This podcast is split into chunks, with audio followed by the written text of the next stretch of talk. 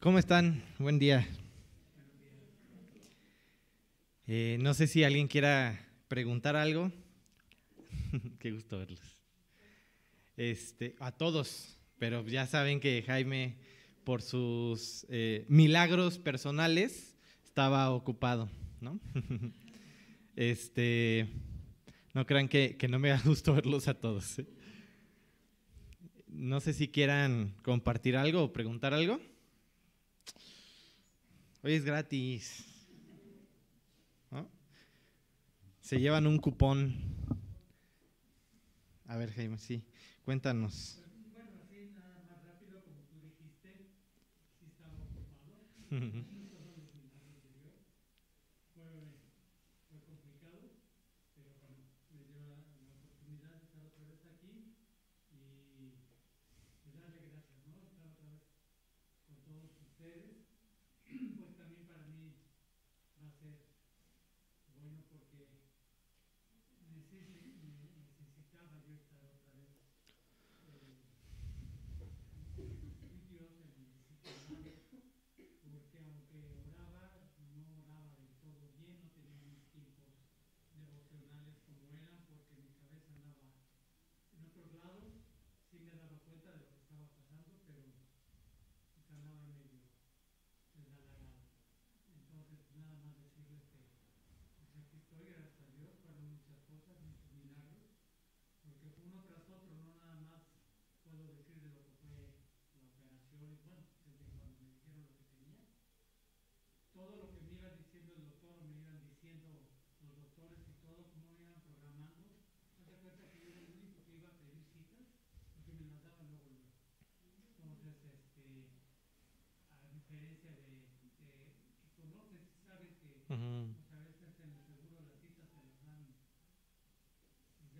Sí, sí. apenas quieres, ¿no? Entonces, pues, nada más darle las gracias, gracias a todos por sus oraciones, porque así se sentía, yo andaba, le digo a mi gorda que conocí en muchos lados, porque oraban por mí hasta en África, Ujú, entonces, yo conocí muchas cosas y ujú. gracias a Gracias a Dios. Sí, qué gusto, qué gusto tenerte. Sí, sí. Y está, está bien padre sentir a la familia apapacharte con oraciones, ¿no? Sí, eso está, está increíble. Me da gusto, me da gusto verlos. Este, ¿alguien más? Sí. Cuando eh, Dios envía a un profeta a hablar a, no me acuerdo si al rey Acab, a, profeti- a profetizar sobre un altar que, que se iba a destruir porque estaban ofreciendo sacrificios a dioses ajenos Ujú, en, Is- en Israel, eh, le dice que tiene que ir de- tiene que ir por un solo camino y que no puede regresar por él y no se puede detener. Entonces otro profe- profeta le miente y lo hace regresar. Entonces, a causa de eso, el profeta que regresa muere. Bueno, lo, sí, pues un león lo ataca, el león no, no se lo come, pero lo ataca. ¿Por qué el otro profeta quedó bien si él mintió? y todavía dijo que quería que lo, lo enterraran junto, en los, junto con los huesos de ese profeta. ¿no?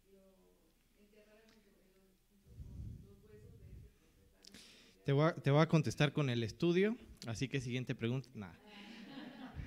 Van a decir, no, tanto insistir. Pero sí te voy a contestar con el estudio. Este, vamos a ver a Acaf, pero vamos a ver a Micaías y a Josafat. O sea, Josafat es descrito en la Biblia como un buen hombre, un hombre de Dios. No, no me gusta decir buen hombre porque piensas en alguien, un hombre forzándose, más bien es un hombre de Dios, ¿no? Que se acerca a Dios, que consulta a Dios, la, la, la. Este, y tú ves cómo la mayoría de las veces, pues el creyente es el que tiene, o, el, el que, el que tiene que llevar la consecuencia, o sea, porque al final de cuentas, mira, les voy a dar la respuesta a una pregunta que les haré al rato, voy a probar su, su memoria a corto plazo. Este, pero les iba a preguntar, lo raro de la escena que, que vamos a tocar hoy no es que Acaz eh, haga todo bajo su voluntad, porque Acab es un rey perverso. O sea, le vale tener a Jezabel como esposa con tal de este, tener lazos con el occidente. Entonces, pues ahí tú tienes un cuate que le vale, ¿no? Y esta cuata está, esta mujer está matando profetas y exterminando la ideología de Dios en todo Israel, bueno, siento Israel, en las tribus del norte, y, y le vale, ¿no? ¿no? Es raro verlo ahí. Y no es raro ver que los profetas que están este, ahí profetizándole a Caf, pues le digan, oh rey, usted es todopoderoso, decrétalo, ¿no? ya sabes, decrétalo y lo tendrás, ¿no? Pues no, no, es normal, pues no se los echaron, ¿no? O sea, lo que menos quieren es que agarre Jezabel la loquita y les corte el cuello. Pues no, eso no es raro. No es raro, no es raro que un profeta de Dios como Micaías pues tenga palabra de Dios y enfrente al rey. Lo que les iba a preguntar al rato es lo raro de la escena es que hace Josafat en medio, compartiendo la mesa con ellos. Mira, compadre, estos ya están perdidos. Pero a ti te tengo que corregir. Contigo va a haber consecuencias. Va por ahí. El estudio, todo el estudio va por ahí. Todo el estudio va por ahí. A veces vivimos pensando que como hijos del profesor no nos va a pasar nada. Pero, oh sorpresa, el pecado sigue trayendo aguijón. Oh sorpresa, dejo algo, dejo mi vista, dejo mis oídos abiertos, permito cosas. Tres meses después no me vuelves a ver en la iglesia. Hay consecuencias. Y deja tú un Dios justo. Le puse al estudio, no cómo le puse, pero el, el juicio de Dios siempre permanece. Y es esta idea de volver a recordar esto. Hoy vamos a volvernos a presentar en el, en el consejo de Dios. Vimos una introducción donde esperábamos salir gozosos diciendo, wow, ¿no? Voy a estar en su presencia. La puerta está abierta, ¿no? ¿Se acuerdan que veíamos más o menos ese tenor? Hoy, hoy el propósito, no te, no te voy a engañar, hoy el propósito del estudio es hacerle un, pasar saliva y decir, Dios de mi vida, el juez está sentado en el trono. Está listo para juzgar. Sí, encontraremos sin duda alguna eh, pues aliento, porque veremos cómo, en qué momentos se constituye un consejo, se nos abre este velo de, ver al consejo, eh, al consejo divino actuando. ¿Se acuerdan que lo platicábamos? En momentos muy importantes para su nación, para los profetas, para la humanidad entera. O sea, son momentos muy dramáticos, pero en la mayoría de ellos Existe caos antes y un Dios interviniendo en el caos. Entonces, no sé tú, pero yo volteando a ver el caos del mundo, ya no es planeta Tierra, ahora es planeta caos. De verdad que está de locos lo que estamos viviendo, lo que nos está tocando vivir. Y no, no es producto de mi edad, ¿no? Ya sabes, típico, típico persona mayor que dice, en mis tiempos no era así. No, no, de verdad ahora sí no es producto de eso y todos somos conscientes, ¿no? De que pues las cosas están cambiando de una manera muy apresurada, pero podemos estar conscientes de que este tipo de imagen pues nos puede dar paz. Porque al final de cuentas tienes caos, pero un Dios que no está eh, sentado, en eh, acostado en la hamaca, dejando que todo pase y ya, sino que está esperando el momento para intervenir en ese caos y traer shalom, ¿no? Entonces tú tienes eh, todas estas escenas ya en la mente, platicamos de algunas, ¿no? Algunas escenas del concilio divino, eh, tomando decisiones, hablamos de la, torre de Babel, hablamos de la creación, ¿no? Este, ¿Contesté tu pregunta o más o menos? Yo ya me seguí con el estudio, ¿no? Este, de todos modos, te, puedo asegurar que el estudio va por allá, ¿no? Va hacia ese sentido. Este, entonces vemos a un juez justo sentado en el trono, listo para juzgar la tierra. Y a un concilio divino participando, dando opiniones, este, haciendo su labor, ajá, constituyendo cada uno su, su- su- su- su- pues su rol. Vamos a ver cómo empieza a describir a los ancianos que se postran cuando y dicen santo, santo, santo y la, la, la, y los seres vivientes y la- las, eh, los candelabros y la descripción de Cristo, eh, cómo, cómo lo representa con, con los cuernos, la, la, la. ¿no? Vamos a ver la descripción de cada uno de los del concilio, ¿no? Nos va a ir acercando. No, no soy abogado, pero creo que en cada inicio de, cada litigio, ahí ustedes me dirán, se va presentando y tal es el abogado defensor y tal es el no sé qué de, ¿no? de la parte acusadora y tal es el, estos son los que van a deliberar y la, la, la, ¿no? O sea, es básicamente lo que está, eh, la imagen con la que nos vamos a topar. Vamos a entrar cada vez a más carnita, les aviso, ¿eh? Por si no quieren, ah, no, no es cierto. Por si quieren, les iba a decir, por si quieren faltar, pero sí se lo toman en serio, entonces...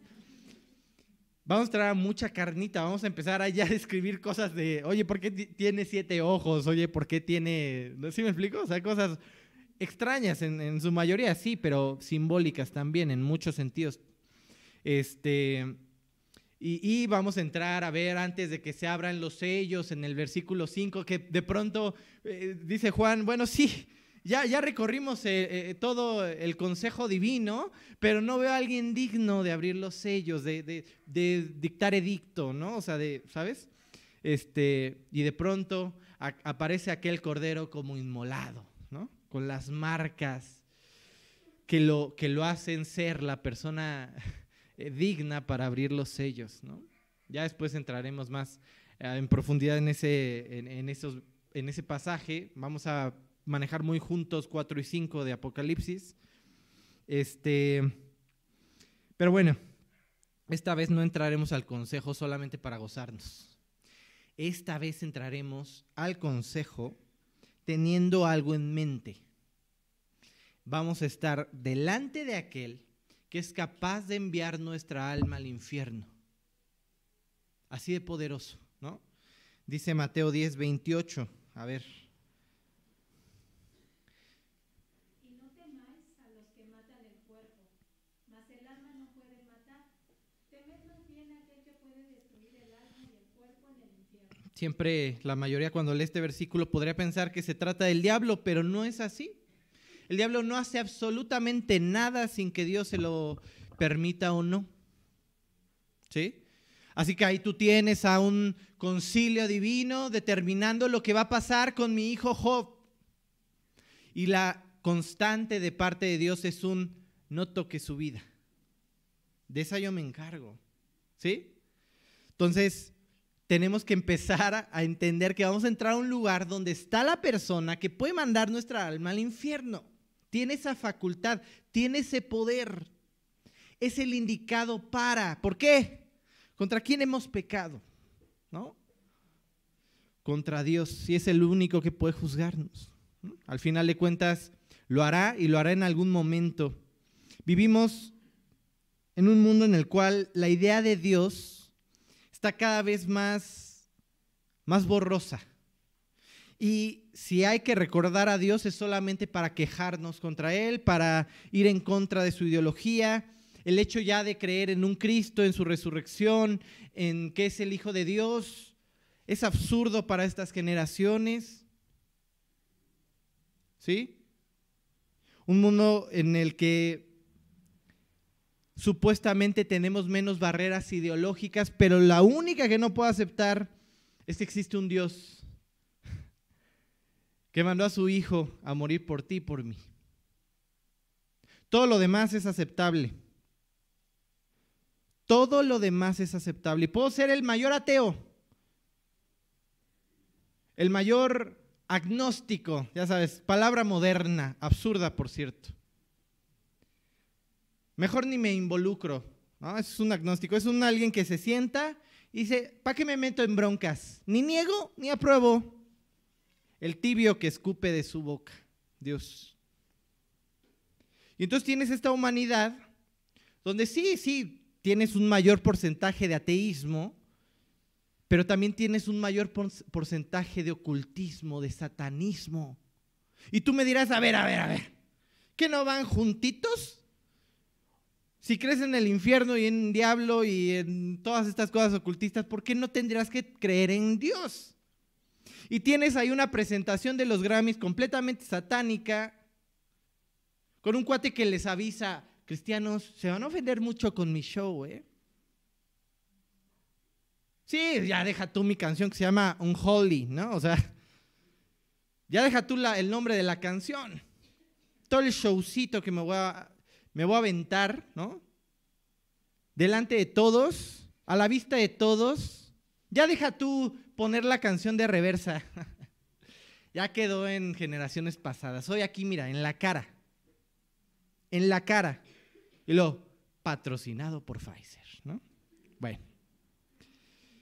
Canciones de moda. Escuché un creyente cantando una canción donde dice la letra que va a bailar como con los brazos ha- hacia arriba como Cristo en la cruz. Y tú dices, ok, ah, está bien, ¿no? Ocúltalo un poquito, no, esfuérzate un poquito más, ¿no? Por lo menos. Ese es el mundo en el que vivimos, ¿eh? Cada vez las cosas satánicas, ocultistas, van a ser estar puestas más, más delante de nosotros, más, más abiertas, ¿eh? No estoy siendo exagerado, vete, vete, vete esos videos y no, no estoy siendo exagerado. Les iba a poner imágenes, pero dije, yo no quiero, no quiero que sueñen feo, ¿no? Este mundo, por supuesto que necesita que le prediquemos a Cristo. Pues están perdidos, ve eso, ¿no? Por supuesto que necesitan que, como dice la Biblia, llevemos buenas nuevas. Sí. Pero también es necesario entender que hay un juez justo al final del camino. Va a juzgar a alguien. Tus decisiones, tus motivos. Salmo 54. Convocará los cielos de arriba y a la tierra para juzgar a su pueblo.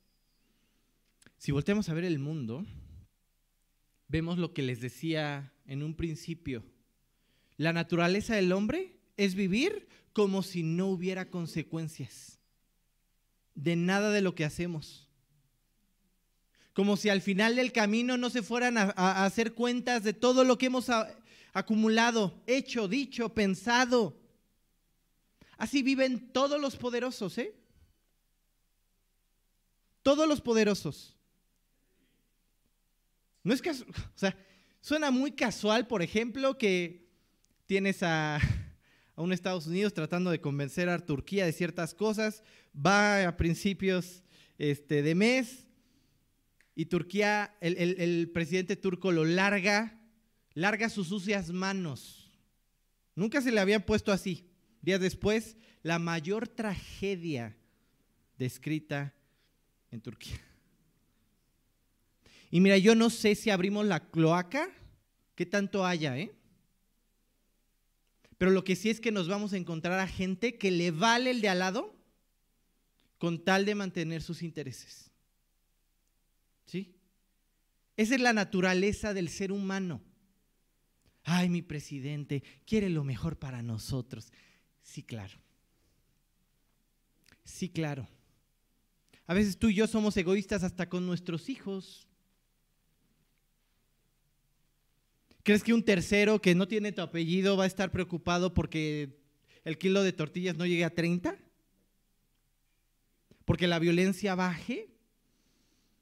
Mira, yo no te quiero desilusionar, pero el mundo en el que vivimos es un mundo controlado por el diablo.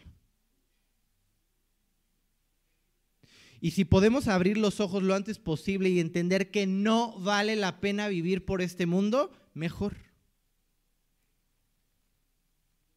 Porque de pronto nos vamos a encontrar deprimidos.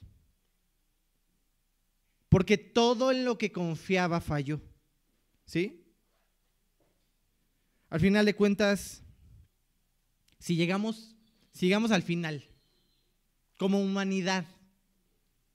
Volteamos y vemos que el poderoso hizo lo que se le antojó. Provocó, hizo las guerras, los motivos reales de todo esto. Sería muy injusto pensar que al final no va a haber cuentas. ¿Estás de acuerdo? Sería muy injusto pensar que al final no va a haber un juicio justo, que no recibiríamos, no recibiremos lo que merecemos por nuestras acciones. ¿Sí? Ya deja tú las evidentes, tus intenciones. Tus intenciones. El otro día pasamos por una calle, ¿no? Y me decía, ah, mira, esta, esta calle la pavimentó el, el- el último gobernador, ¿no? Pequeño detalle, sus papás viven en esa casa, ¿no? Y pasas de esa calle y todo alrededor es terracería y hoyos. Literal, hoyos, cráteres, ya deja tu hoyos. Socavones. Dios va a juzgar nuestros motivos, no nuestras acciones como tal, nuestros motivos. ¿Sí? Qué importante entonces es para una humanidad contra- encontrarse con, con, ese, con ese concilio divino que se va a levantar a juzgar, que lo preside un juez justo, que es capaz de enviar nuestra alma al infierno, que tiene esa capacidad. Isaías 3:13. Jehová está en pie para litigar y está para juzgar a los pueblos. ¿Es un mensaje fuerte? Sí. Hasta me estoy metiendo en líos con comentarios que estoy haciendo. Sí, yo sé. Sí. Pero este mundo no está para tibios. Ya no. Para esconder, ya no. Para decir las cosas bonito y que no se me ofendan, perdóname, pero ya no. Ya no. Esta es como la ideología de aceptar la inclusión en la iglesia. Es lo mismo, ¿eh? hablar bonito para que no se me ofendan ni salgan corriendo. Si te echas un estudio de Spurgeon, verás la, lo, lo que hacía con cada, con cada mensaje, ¿no? Hay unas historias increíbles de la forma en que hablaba del infierno y de las consecuencias de nuestros pecados, que la gente se agarraba, dice, a las columnas, se abrazaba a llorar, a gritar y a clamar por perdón, porque sentía que el suelo se abría y los tragaba vivos hacia el infierno, porque eran conscientes de que pues, sus acciones para allá iban. Ahora piensa en esta iglesia moderna. Piensa en esta iglesia moderna que le dice al homosexual que no hay ningún problema con sus preferencias, que es bienvenido. Y mira, yo sé que es un tema bien delicado y por eso me lo voy a brincar, nada es cierto. Y por eso te lo voy a platicar de otra forma. Piensa en un borracho. Piensa en un alcohólico. No ha podido dejar la, la bebida. ¿Crees que le ha provocado problemas? Seguramente. Con sus hijos, con su esposa, con su familia, con sus padres, sin duda. ¿Y qué pasaría si yo le digo, vente, no te preocupes, así estás bien? Todo está bien, alcohólico. Síguele, tú vente a los estudios, aquí no te vamos a juzgar, aquí no vamos a hablar al respecto para que te sientes ofendido. ¿Qué crees que estamos haciendo en esa, en esa circunstancia? Tú estás re bien, tú no tienes el alcoholismo, tú no estás sufriendo llegar borracho y que tu esposa ya no te abra, ya no te quiera ni ver, que tus hijos ya no te quieran ni ver por tu adicción. Tú no lo estás sufriendo, pues sí, apapáchalo, ándale, dile. Lo estás condenando a seguir viviendo mal. Él es el que está sufriendo. ¿Se entiende? ¿Se entiende la idea de que si tú no eres firme, o sea, no, no es, ah, tú, este, pecador. O sea, no, pero ser claro, esto está mal y esto está bien. Esto lo tienes que abandonar. Dios va a hacer un proceso en tu vida. Lo ha hecho conmigo. Vaya, vaya que lo ha hecho. ¿Sí? Vaya que lo ha hecho. El tema aquí es que necesitamos ser pulidos. Y hay cosas que se tienen que ir. Así que no, no hay iglesias con inclus- inclusión, ¿eh? Porque no hay pecados especiales. Y porque si lo vemos de esa forma, si lo vemos de esa forma, estamos diciéndole a la persona que me vale todo lo que está sufriendo por su pecado. Y esa no es la forma de ganarlos para Cristo, ¿no? No entreguemos un evangelio de menos calidad del que se nos, eh, se nos dio a nosotros. No, no lo malbarates. No sigas la corriente de este mundo, no te acoples. Nunca es el camino. Vaya, no es, nunca entregues un evangelio más barato de lo que se te fue dado. Ve para arriba, ¿eh? Ve para arriba. Si de pura casualidad, tú que te la has pasado retando a Dios toda tu vida, eh, que has, te has plantado estas preguntas de que, de que Dios no existe, ajá, ¿todo bien? De que Dios no existe, o lo que quieras, y estás escuchando este estudio, te puedo asegurar que es una gran oportunidad conocer al juez a los pies de aquella cruz, no en su trono juzgando. Salmo 58, perdón, 85, 9 al 10. Ciertamente, cercana está su salvación a los que le temen, para que habite la gloria en nuestra tierra. La misericordia y la verdad se encontraron, la justicia y la paz se besaron. Te puedo asegurar que no hay oportunidad más grande que esta de presentarte ante un juez justo que es capaz de enviar nuestra alma al infierno, pero a lo- los pies de aquella cruz, donde la justicia y su misericordia opuestos se besaron, se encontraron. Todo lo que debíamos pagar, pagado por aquel Hijo de Dios, por Cristo. Todo el, juicio de un juez justo sobre alguien inocente, pagando por ti y por mí. Y mira, te la puedes jugar. Todavía te la puedes jugar y llegar al final de tus días a ver si hay juicio. Así como, así de absurdo como suena, sí, por supuesto. Y darte cuenta que no solo hay juicio, sino que viviste por algo que no valía la pena. Sí, entiendo. Te puede sonar locura vivir para Cristo, entregarle tu vida, transfórmame Dios. Pero te puedo asegurar que es mayor locura voltear a ver este mundo con el caos en el que vivimos y pensar que podemos obtener algo bueno viviendo por él. Pensar que nuestro esfuerzo nos va a llevar a algo bueno, que de pronto ya no nos vamos a encontrar con esa depresión con la que luchamos, con esas inquietudes y preguntas no contestadas en nuestra cabeza. Y que de pronto todo se va a solucionar de la nada. No pasa. En este mundo caído no pasa. Así que te la puedes jugar, pero es muy riesgoso. Porque sí, la salvación está cerca de los que le temen. Eso dice el Salmo. Y la salvación está cerca hoy. Mañana, quién sabe, eh? Hoy, hoy está cerca la salvación. Hoy puedes comprobar que hay otra forma de vida. Y entender que la salvación está cerca de los que le temen. ¿Por qué le podemos o por qué va de nuez? Si te presentaras a un juicio siendo culpable, tú sabes que eres culpable. ¿Qué sensación te provocaría ver al juez? Temor.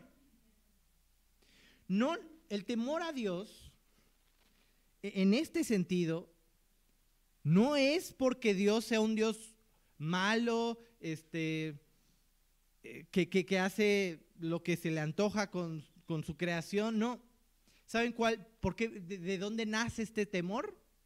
Porque todos somos conscientes que hemos fallado. Y presentarse delante de un juez que es capaz de juzgarnos da pavor. Así que hoy es el tiempo de salvación. Deja todas tus filosofías. Yo siempre que me, he encontrado con personas que, eh, eh, ah, son muy filósofas, este, que tienen mucha ideología este, en cuanto a, ciencia, etcétera, usualmente es muy difícil platicar con ellos. Tienen argumentos para todos. Pero hay una que no, no puedes contestar de forma correcta. Si todo aquello en lo que crees es real, verdadero, suficiente, ¿por qué vives como vives? Mm. Ahí sí, para que veas, todos caemos, ¿eh? Porque todos sabemos lo que soñamos, todos sabemos lo que nos quitó el sueño anoche, lo que queremos dejar, lo que entendemos que está mal y, y carcome nuestra conciencia. Ahí todos fallamos. Ahí nuestras ideologías, nuestra filosofía se va al drenaje. ¿Por qué no has cambiado entonces? Es la forma de poner a prueba lo que crees. ¿Sí? Y no hay otra. Pero hay algo increíble en todo esto. Hasta ahorita vamos en la escena normal. Alguien sin Dios, viviendo sin Dios. ¿No? Pero ¿sabes cuál es el verdadero problema?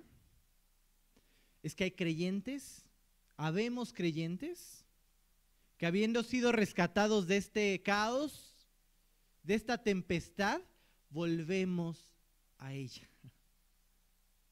Volvemos a vivir por lo mismo. Volvemos a olvidar que hay un juez justo sentado en el trono. Ah, es que es mi papá. ¿No?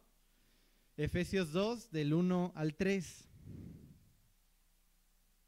Y Él os dio vida a vosotros cuando estabais muertos en vuestros delitos y pecados, en los cuales anduvisteis en otro tiempo siguiendo la corriente de este mundo, conforme al príncipe de la potestad del aire, el espíritu que ahora opera en los hijos de desobediencia, entre los cuales también todos nosotros vivimos en otro tiempo en los deseos de nuestra carne, haciendo la voluntad de la carne y de los pensamientos, y éramos por naturaleza hijos de la ira, lo mismo que los demás. Este versículo resume mi estudio, ¿eh? Ya te puedes ir. Este versículo resume el estudio, el objetivo. Está definiendo el mundo. Oye, Martín, no es cierto, el mundo no es tan malo como piensas. ¿Sí? El príncipe de la potestad del aire, ¿a quién se refiere? Pues al diablo. ¿Y, y bajo quién operan? ¿Van y consultan cada mañana a Dios a ver qué es mejor para el pueblo? el príncipe de la potestad del, del aire, ¿eh? O sea, no, no te me confundas. Pero todos venimos de ahí. Y Dios nos rescató. Lo, importante es que sigamos diciendo eso en pasado, ¿eh? De ahí veníamos y no ahí estamos de vuelta. Podemos volver a cooperar en lo mismo, ¿eh? Podemos volver a que se nos alfe un tornillo y digamos, ah, pues la secretaria no está tan mal, voy a echar a perder mi familia, mis hijos. O voy a tomar la decisión que se me plazca, ¿sí? Que se me plazca, haciendo la voluntad mía. Así vivíamos, así nos describe. ¿Y sabes cómo los describe? ¿Hijos de qué? De la ira. Porque hay un juez justo. Porque el pecado se va a tener que arreglar. Y eso es algo que hemos estado viendo en Apocalipsis y vamos a seguir viendo. Llega el momento del juicio. Llega el momento en que se derraman las copas. Llega el momento en que se abren los sellos. Llega el momento en el que se arreglan las cosas. ¿Sí? ¿Sabes qué es lo increíble de todo esto? que como creyentes olvidemos que Dios sigue siendo un juez justo. ¿Sí? Lo que vamos a ver para terminar un poco el estudio es ver un- una escena muy, muy calca de lo que te estoy diciendo. Una escena donde ves el concilio siendo conformado, va a pasar algo importante. Ves al, al, al incrédulo siendo incrédulo, siendo, siendo lo que el príncipe de la potestad del aire quiere que sea, y al creyente siguiendo sus pasos. Qué increíble, ¿no? Vamos a empezar a leer 1 Reyes 22 hasta encontrarnos con, un profeta que se pone bien los pantalones y arriesgando su propia vida, incluso lo encarcelan por lo que dice hasta ver que no se cumpla, ¿no?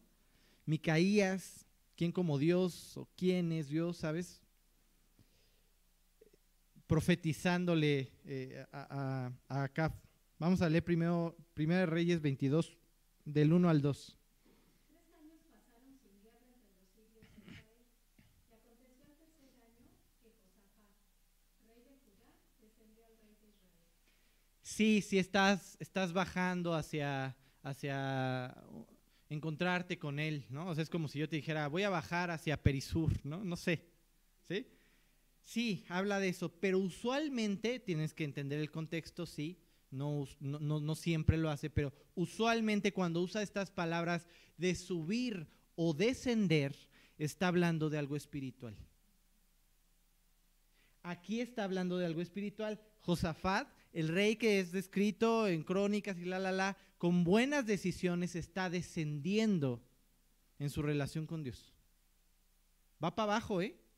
Se va a encontrar con una de las personas más perversas que han existido, ¿no? Ahí tú tienes una Cafa, una Jezabel. Allá va. Y para que entiendas más o menos, o entendamos más bien este lenguaje, te voy a poner otro ejemplo. Segunda de Reyes 2, 23, 24. Después subió de allí a Betel, y subiendo por el camino, salieron unos muchachos de la ciudad, y se burlaban de él, diciendo, Calvo, sube, calvo, sube. Y mirando él atrás, los vio, y los maldijo en el nombre de Jehová, y salieron dos osos del monte, y despedazaron de ellos a cuarenta y dos muchachos. No estamos ante un caso de bullying y ya, ¿eh? No. O sea, me hubiera encantado hacer, eh, hacer esa oración para los que me decían cachetón en la primaria. Sí. Pero no va por ahí. Es un versículo complejo, pero tiene esta simbología de sube. ¿Qué hay en los lugares altos? En la Biblia. Templos. Dios, el Dios eh, del que sea que hablemos vive en el monte porque hay pirámides, porque, ajá, porque hay una representación de algo alto, porque ahí vive mi deidad. Sube acá, es ven a mi templo. ¿De dónde viene Eliseo? ¿De dónde viene? ¿Qué ha pasado antes? Sí, se le fue su maestro. Ve tú a saber lo que está pensando. Está en un momento de decisión. ¿Continúo las pisadas de mi maestro? ¿O me subo con estos jóvenes a ofrecer sacrificios en sus templos a sus deidades? Le están invitando a cambiarse de bando. Sube acá. ¿Sí? Bueno, entonces Josafat, Josafat va a descender, va a descender, va a caer muy bajo. ¿Sí? Va a caer muy, muy bajo. Y no, no me, no me malinterpretes. Usualmente un creyente cuando hace daño en la iglesia, cuando cae bajo, no llega a la iglesia diciendo con, con, eh, rock pesado, ¿no? Con una grabadora y, y hacen- haciendo señas satánicas. No, no llega así a la iglesia. ¿Sabes cómo empieza? con buenas intenciones. Tengo que reformar a mi pastor. Tengo que reformar a esta ovejita. Y empiezas a hablar mal de alguien y empiezas a decir, "Ah, es que no puede ser, hay que orar, ¿no? Hay que orar, pero ¿qué crees que dijo fulanita? ¿Qué crees que hizo fulanito? A que no tienes idea de lo que me enteré. Pero hay que orar. ¿Sabes cuál fue el problema de, Josafat? Tener una intención espiritual disfrazada. Al final de cuentas, sí, la intención no era tan mala, ya veremos. Pero ¿qué tienes que hacer con Acab? ¿No te parece incongruente? Es como aquel joven que se va al antro esperando compartirles de Cristo a sus amigos, ¿no? Mientras están echándose la quinta chela o lo que sea que se metan ahí, ¿no? ¿Estás de acuerdo? No tiene sentido. No es el lugar. No los vas a ganar para Cristo así. ¿No? Entonces, ¿qué haces, Josafat? Con buenas intenciones, con la persona equivocada en el lugar equivocado. Vamos a leer Segunda de Reyes 22 del 3 al 4. Y el rey de Israel dijo a sus siervos, ¿no sabéis que Ramón de Galad es nuestra? Y nosotros no hemos hecho nada para tomarla de manos del rey de Siria. Y dijo, y, y dijo a Josafat, ¿quieres venir conmigo a pelear contra Ramón de Galad? Y Josafat respondió al rey de Israel, yo soy como tú, y mi pueblo como tu pueblo, y mis caballos como tus caballos. Alguna vez estudiamos este concepto de ciudad de refugio, donde alguien que era acusado por algo intentaba llegar a esa ciudad para no ser juzgado sin un juicio justo. Y entonces ahí incluso eras como casi casi adoptado por cierto patriarca y hasta que no se moría, hay un rollo ahí que, que, que- que puedes leer este, en el Pentateuco. Eh, el punto aquí es que es algo importante, necesitamos ciudades de refugio, necesitamos juicios justos, ¿no? O sea, no es porque nada más se enojó el otro y me quiere matar y, ya, ¿no? O sea, no, es, llegas a un lugar donde frenan a los dos y compadres, compórtense, ¿no? Y vamos a deliberar, ¿no? Entonces tienes una buena intención. Pero dime algo, ¿a le importa a Dios? No. Por el amor de Dios quiere acabar con el culto a Dios. Ha estado buscando a todos los profetas de Dios para matarlos. Los únicos que quedan andan escondidos por ahí porque si no Jezabel agarra y mira, mm, se los echa. Así que no, Josafat, no, no tienes nada que hacer con Acab. Es buena intención, sí, pero de buenas intenciones es- está hecho el mundo, ¿eh? Las buenas intenciones no definen tu espiritualidad. Todos tenemos buenas intenciones. ¿Quién no ha amanecido con un espíritu renovado diciendo, Dios, este año sí voy a acabar la Biblia? Este año sí no voy a dejar de leer, de orar, con buenas intenciones. Y seamos sinceros, cada uno consigo mismo. ¿Cuántas veces las cumplimos? No. Si Dios no interviene y hace cosas, nos regresa y, las cumple, nuestro esfuerzo da igual. No es suficiente. No es suficiente con proponerse ser buena persona y ya no. Una buena intención no hace nada. Nada, ¿eh? ¿Qué transforma nuestras vidas? Grandes momentos de adoración, de entrega.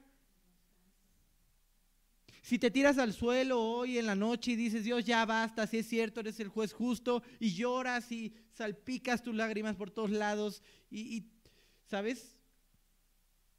Pero mañana sales a vivir igual, tus buenas intenciones no valen para nada. Como les decía ayer, la vida cristiana no es una carrera de velocidad. No es saber quién llega más rápido, es saber quién llega. ¿eh? Es saber quién llega, quién da el siguiente paso. Muchos ya no. Muchos se quedaron ahí tomando su Gatorade, refrescándose y ya no volvieron a correr. El chiste aquí entonces es la constancia, no las buenas intenciones. No lo bonito que puedas llegar a sentir en un momento, no. Lo que te lleva a hacer en consecuencia. Sí, llega hoy, arregla. Sí, llega hoy, enfrenta. Pero mañana también. Y pasado, más. Y así el resto de tus días, ¿no? Entonces ahí tú tienes un Josafat pues, cegado, ¿no? O sea, compadre, ¿no te han llegado estos rumores que están matando a los profetas? Y seguramente tienes deportados de por allá que están huyendo, no sé. Pero sabe lo que está pasando. ¿Qué pretendes, Josafat? ¿Qué pretendes, creyente, en comunión con el mundo? ¿Qué pretendes? ¿No? ¿A dónde va tu vida? Segunda de Reyes 22, del 5 al 6. Perdón. Sí.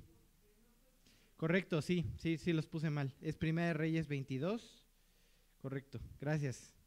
Primera de Reyes 22, del 5 al 6, sí. Dijo luego Josafat al rey de Israel, yo te ruego que consultes hoy la palabra de Jehová. Entonces el rey de Israel reunió a los profetas como cuatrocientos hombres, a los cuales dijo, ¿iré a la guerra contra Ramón de Galá o la dejaré? Y ellos dijeron, sube, porque Jehová la entregará en mano de ti. Y ahí, ahí tú tienes la, la iglesia carismática, ¿no? Decreta, di, pide. No aceptamos un no por respuesta, Dios.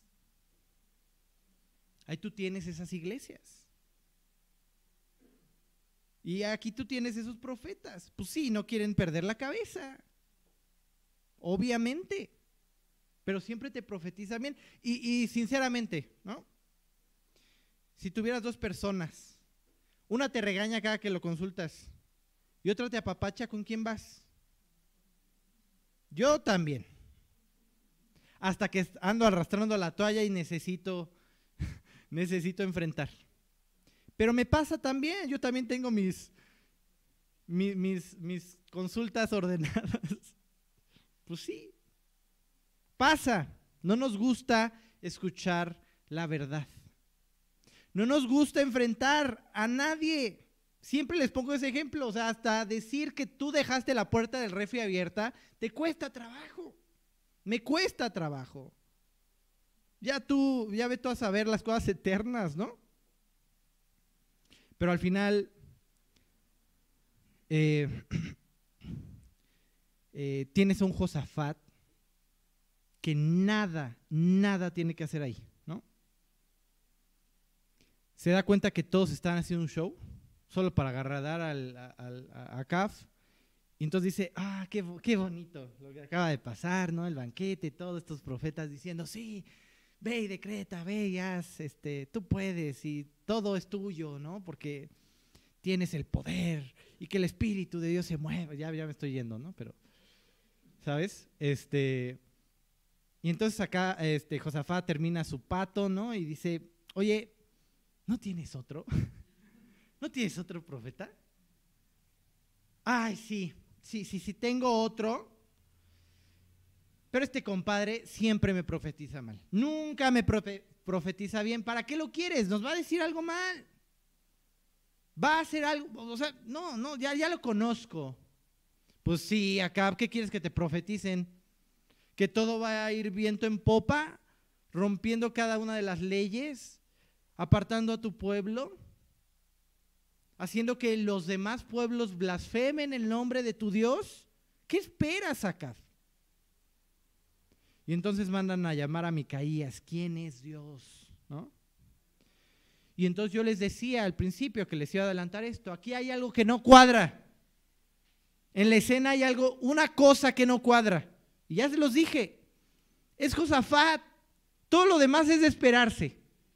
Acá buscando aplauso, acá pensando que es el superpoderoso, este, los profetas no queriendo morir, pues alabando al rey, este, Micaías, que sí entra al consejo, que entiende palabra de Dios, pues profetizando lo que le tiene que profetizar a Acab, a un tipo como Acab.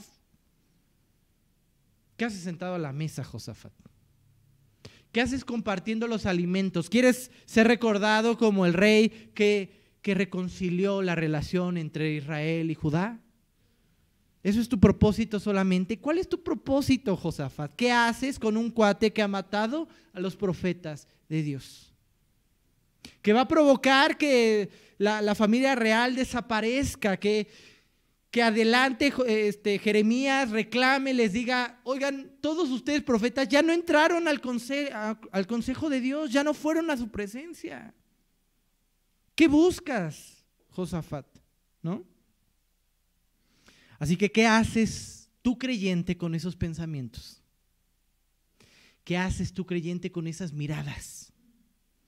Con esos motivos, con esas intenciones, en esos lugares.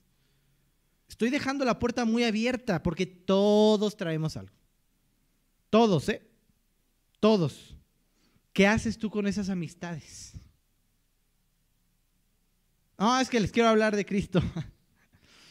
El que termina briago eres tú, ¿no? No tienes idea de cuántos testimonios así he conocido. Y entonces nos vamos hacia el versículo 10, a ver si quieres leerlo. Este, no lo puse aquí. Primera, recuerden, Primera de Reyes 22, 10. ¿Qué se le olvidó a Josafat? ¿Qué se le olvidó a Josafat? Hay un juez justo. Va a haber consecuencias, Josafat, ¿no? Y el, y el rey de Israel y Josafat, rey de Judá, estaban sentados cada uno en su silla, vestidos con sus ropas reales, en la plaza junto a la entrada de la puerta de Samaria, y todos los profetas profetizaron delante de él. ¿Qué ves aquí? Un consejo. ¿No? ¿Ves un lugar de importancia? ¿Se acuerdan que ya hemos hablado incluso en, eh, eh, en, este, cuando hablamos de las ciudades de refugio, que las puertas de la ciudad son el lugar más importante, ¿no? Pues al final es el lugar que tienes que cuidar, no solamente de ataques, sino también de ideologías, de cosas que quieras que entren o no hacia tu ciudad. Es un lugar de importancia. Piensa en Proverbios 31. ¿Qué hace el esposo de la mujer virtuosa? Se sienta a la entrada con los ancianos, decide. ¿Qué estás viendo aquí? Un, bueno, en el 10, en el Primera de Reyes 10, 22, 10, estás viendo un consejo terrenal, vestidos este, farolmente, los reyes, los profetas, tomando decisiones. ¿Qué vamos a hacer con respecto a hacer guerra y recuperar este territorio? ¿Sí? Se está deliberando algo. Bueno, Primera Reyes 22, del 19 al 23. Vamos a ver el símil. Y quiero que empieces a pensar en algo. ¿Qué estaba pasando en la tierra? Tomando decisiones. ¿Qué pasó en consecuencia en el cielo? Lo mismo. A través, por esas, por esas decisiones, se tomaron decisiones allá arriba. Y es lo que viene Micaías a decirles. Y sí, lo instruyen y le dicen, a ver, Micaías, por veinticuagésima vez, no sé si se dice así, ya deja de molestar acá. Te llama otra vez, pero ya no le digas mal. Dile algo correcto. Mira, todos le están profetizando bien. Tú lee y así le empiezan a decir. Y dice Micaías, ¿no? Yo me imagino. Sí, está bien, órale, va. A ver, Micaías, ¿no? Acá. ¿Qué tienes para decirme? Y Micaías, ah, pues que, pues que todo te va a ir bien. O sea, la forma en que lo dice es, sí, pues ya lo que quieres escuchar, ¿no? ¿Quieres escuchar eso? Y el otro pues, se da cuenta por el tonito, ¿no?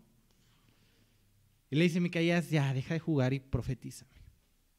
Dime, ¿saben qué? Cada uno vayas en paz a su casa porque los vi como ovejas sin pastor, regados, desperdigados por ahí. Una derrota abismal. Y entonces, ¿qué crees que hace acá? Ah, qué bueno, qué bueno que te mandamos a traer. O Josafat detiene todo y se levanta y dice, palabra de Dios. ¿Crees que pasa eso? Les vale. Les vale. Y entonces Micaías dice, ah, ok, ¿quieren ver que es real? Voy a abrir sus ojos al concilio divino. lo que pasó ahí. Y son estos versículos. Entonces él dijo, oye, oye pues, palabra de Jehová. Yo vi a Jehová sentado en su trono, y todo el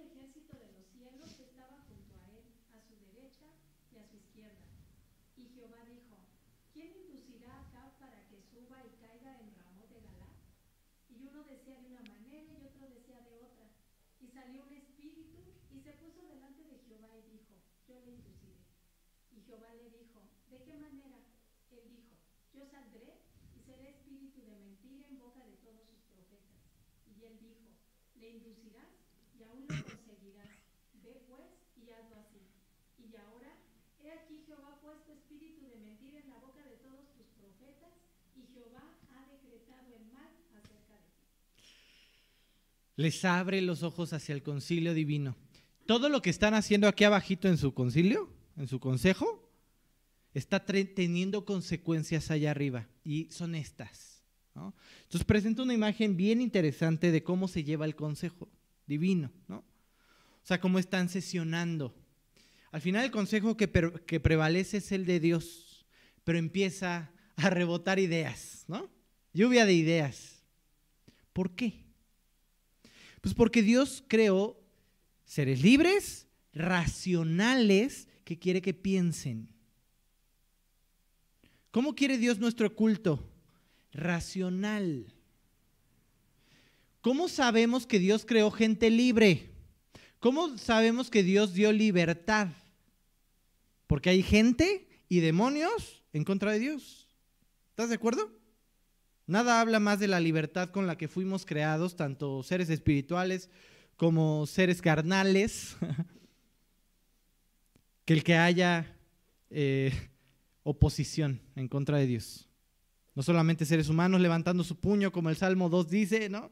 Levantemos este, nuestros puños contra Dios y digamos, ¿no? Echa de nosotros tus cuerdas, tus cadenas. Ya no queremos ser atados. Esto nos, nos limita nuestra ideología, nuestro pensamiento. Ajá. Y esto es interesantísimo. Dios invita a los suyos a que piensen, a que cumplan su labor. Él puede hacerlo, sí. Pero qué maravilla ser invitado a ese momento de decisión.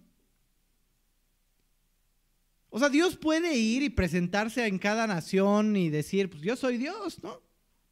Pero ¿sabes qué? Eligió agarrar un pueblo y decir, tú eres mi nación santa. Y no solamente vas a ser de testimonio para estos compadres, ¿no? sino también para las huestes celestiales. Y entonces ahí tú tienes también a la iglesia. Y te doy herramientas para que vayas al mundo y des las buenas nuevas de salvación. Y no vas a ser solamente testimonio, como dice Efesios, para, para la gente, sino para los lugares celestiales. Eso dice Efesios, que somos testimonio delante de principados y potestades, de lo que Dios puede llegar a hacer en una vida tan quebrada como la nuestra. ¿eh? Y entonces ahí tú tienes a un concilio funcionando, ¿no? Bajo eso, bajo las funciones que Dios le dio a cada uno. Al final, el consejo que prevalece es el de Dios, pero todos participan de la obra, ¿no? Entonces analizan todas las propuestas hasta que se encuentra la solución. Y quiero que te lleves esto. Todo lo que decidimos aquí abajo tiene consecuencias en ese concilio. Todo lo que hacemos aquí abajo tiene consecuencias allá arriba. Ellos estaban sesionando aquí mientras también se estaba sesionando allá arriba, llegando a un veredicto por nuestras decisiones. Muchas veces vivimos como creyentes sintiendo que no va a pasar ya nada con nuestro pecado. Llegamos a guardar pecados grotescos por mucho tiempo, pero ¿qué crees? Te tengo noticias. Hay un consejo deliberando. No hay nada oculto delante del juez. Él vio que te pasaste el alto. Él vio lo que pensaste cuando viste a tal persona. Él lo sabe. Y te tengo otra noticia. Dios, Dios al que ama, ¿qué?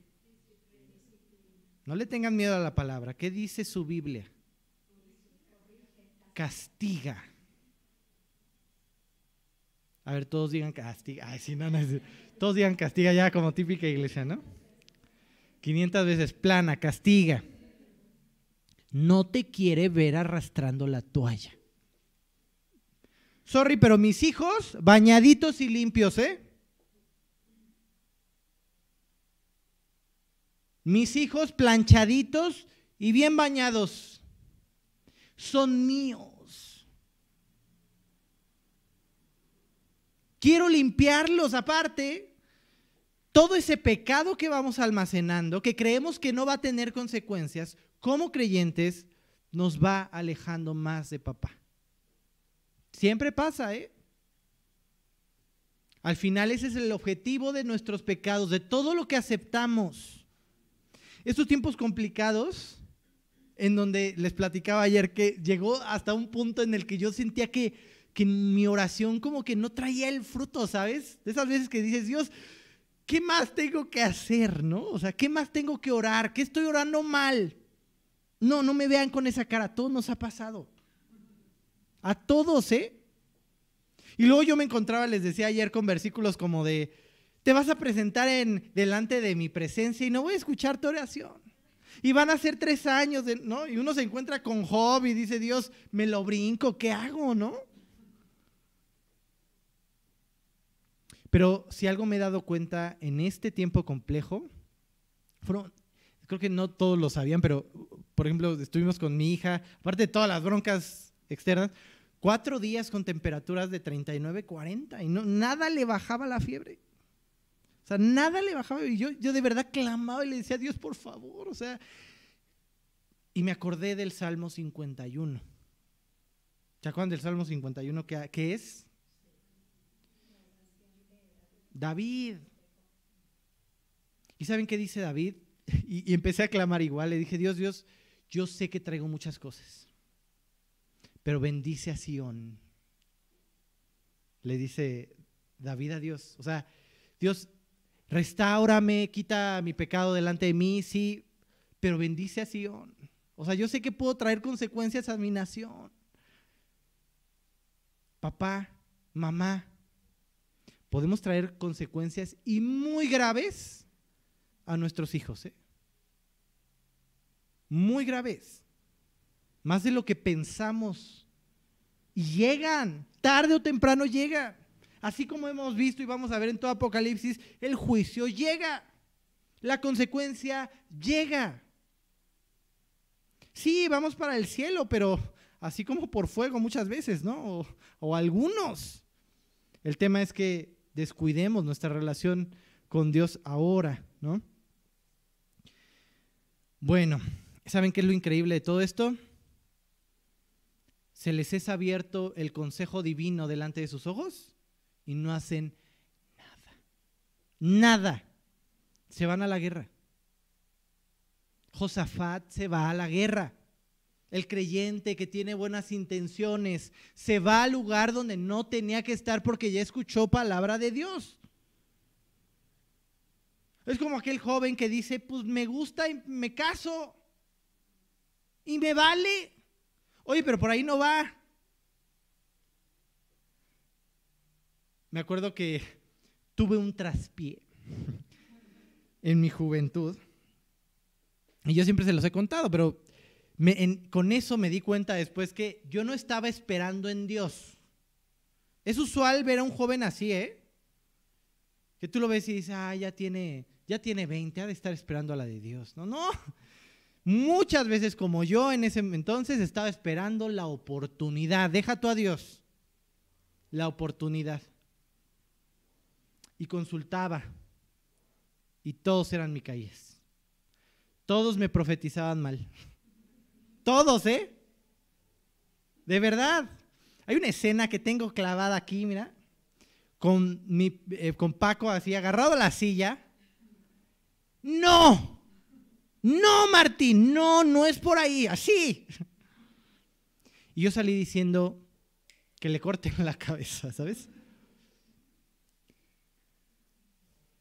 Y el mayor fracaso emocional de mi vida, ¿eh? No te decía cuánto lloré. Y ver las cosas diferentes con Desi, pues fueron completamente diferentes, pero ¿sabes lo que no nos podemos permitir? Es salir como yo salí esa noche. Que se nos abra el consejo divino. Que se nos, que se nos muestre el veredicto final. Y salir igual. O salir con otras ideas. Chécate en lo que estaban pensando estos compadres, ¿eh? O sea, ya te abrieron el cielo, viste todo este, este show, que va a haber, eh, sí, van a ir a la guerra, pero van a perder y esto y aquello, y va a perder la vida acá. Ya viste todo eso. ¿Y qué te importa, profeta? ¿Qué te importa, Josafat? Chequen estos versículos. Primera Reyes 22, 24. Miren, aquí me desperté y ya le puse Primera de Reyes.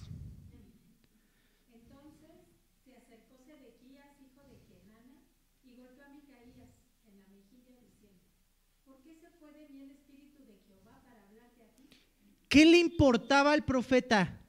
¿Ah? ¿Cómo que la gente te sigue más a ti que a mí?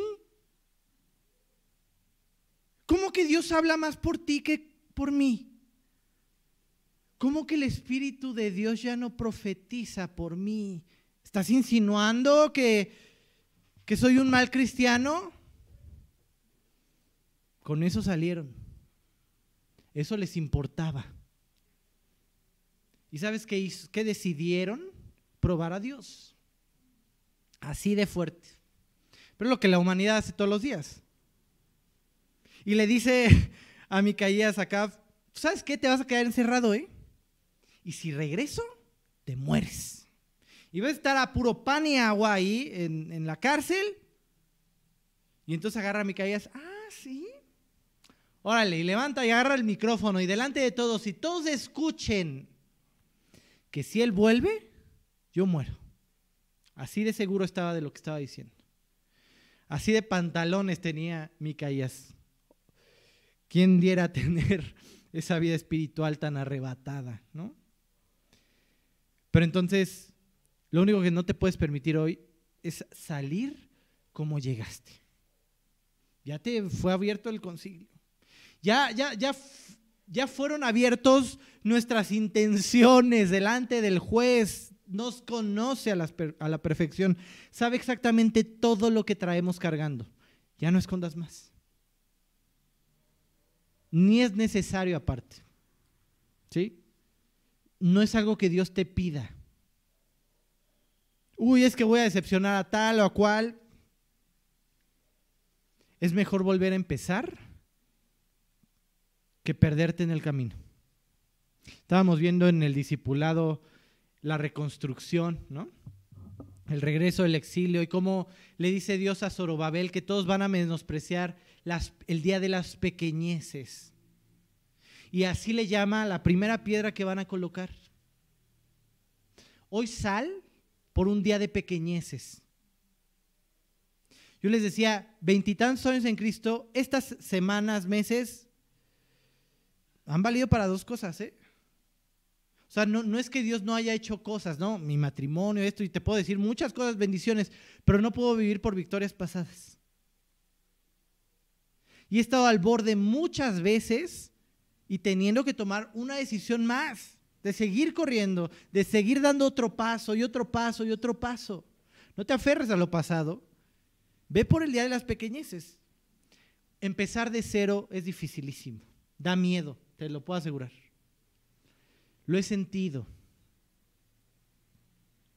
Pero a veces es mejor volver a empezar en tu relación con Dios. Pues sí, regrésate a Juan, vuélvele, órale, ¿no? ¿Sí me explico? O sea, y no esperes llegar a tu casa a acabarte la Biblia en una sentada. Ve dando pequeños pasos por lo menos. Pon la primera piedra, mañana pon la segunda y no te olvides de poner la tercera, el siguiente día. Y así. Eso al futuro va a ser un templo formado. Así como aquellos que regresaron del exilio, pero no salgas igual. De nada te sirve ser el creyente perfecto delante de las personas. Y no me malinterpretes, no tienes que ir a confesarle tus pecados al de al lado. ¿eh? Oye, ¿qué crees que pensé mal sobre ti? No, ya ni te enrolles, lo haces más grande, ve con Dios, pero con un corazón sincero y enfrenta. No vayas a alborotar el gallinero, no, ve donde tienes que ir y donde tu pecado se arregla, a los pies de Cristo. Enfrentemos a cara descubierta y entonces entendamos que el consejo de Dios es el que permanece. Que nuestra vida no es un barco a la deriva porque Dios al que ama lo quiere ver bien y lo va a traer de vuelta y va a empezar a trabajar en su vida para traerlo de vuelta. Es extrañísimo que en estos momentos difíciles que he pasado me sienta tan amado por Dios. ¿Pero ¿Sabes qué siento? Que papá me quiere limpiar. Papá me quiere ver bien. ¿Sí? Bueno, terminemos con Salmo 33, 11 y nos vamos. El consejo de Jehová permanecerá para siempre, los pensamientos de su corazón por todas las generaciones. Y es el que permanece, es la última palabra. ¿sí? De nuestras vidas, del futuro, de todo, de la eternidad, y que nos quede claro que es al que tenemos que agradar. Porque es el único consejo que permanece. Ok, bueno, no sé si alguien tenga alguna duda, si no, si no terminamos orando, ¿va? Vale, vamos a orar. Dios, cuántas gracias, Padre, por hoy permitirnos estar delante de ti como ese juez justo. Si pensamos un poco sobre lo que hemos hecho, pensado, dicho, cuántas cosas, Dios, tendrían que ser diferentes en nuestras vidas, con más caos, con más problemas. Pero simplemente, Dios, decidiste cargarlo todo por nosotros en la cruz. Gracias por eso. Gracias por, por todo lo que pagaste por cada uno de nosotros. Te pido que hoy vivamos en consecuencia, sabiendo todo lo que costó nuestro pecado y que dejemos de jugar con Él el resto de nuestra vida, Dios. Que podamos aprender a tener cuentas cortas contigo y a todos los días, Dios, estar dispuestos a poner un ladrillo más en nuestra relación contigo. Alimentar a tu espíritu en nosotros, Dios, que sea un fuego que arda cada vez más fuerte. Gracias porque nos das esa oportunidad, Dios, de presentarnos delante de ti hoy para arreglar y no delante de, de un juicio, Dios, delante de un juez justo. Te pido, Padre, que pues tú guardes nuestro corazón, arregles nuestras vidas, guardes a nuestras familias, incluso de nosotros mismos. Padre, todo esto solamente por Cristo Jesús y para tu gloria. Amén. No me malinterpretes, errores siempre va a haber. El problema es cuando, como Josafat, los justificamos con algo espiritual. Lo hice por, lo pienso por, ¿no? Ahí sí, ahí están las verdaderas broncas. Bueno, sin más, que Dios los bendiga. Nos vemos primeramente Dios dentro de ocho días. Cuídense mucho.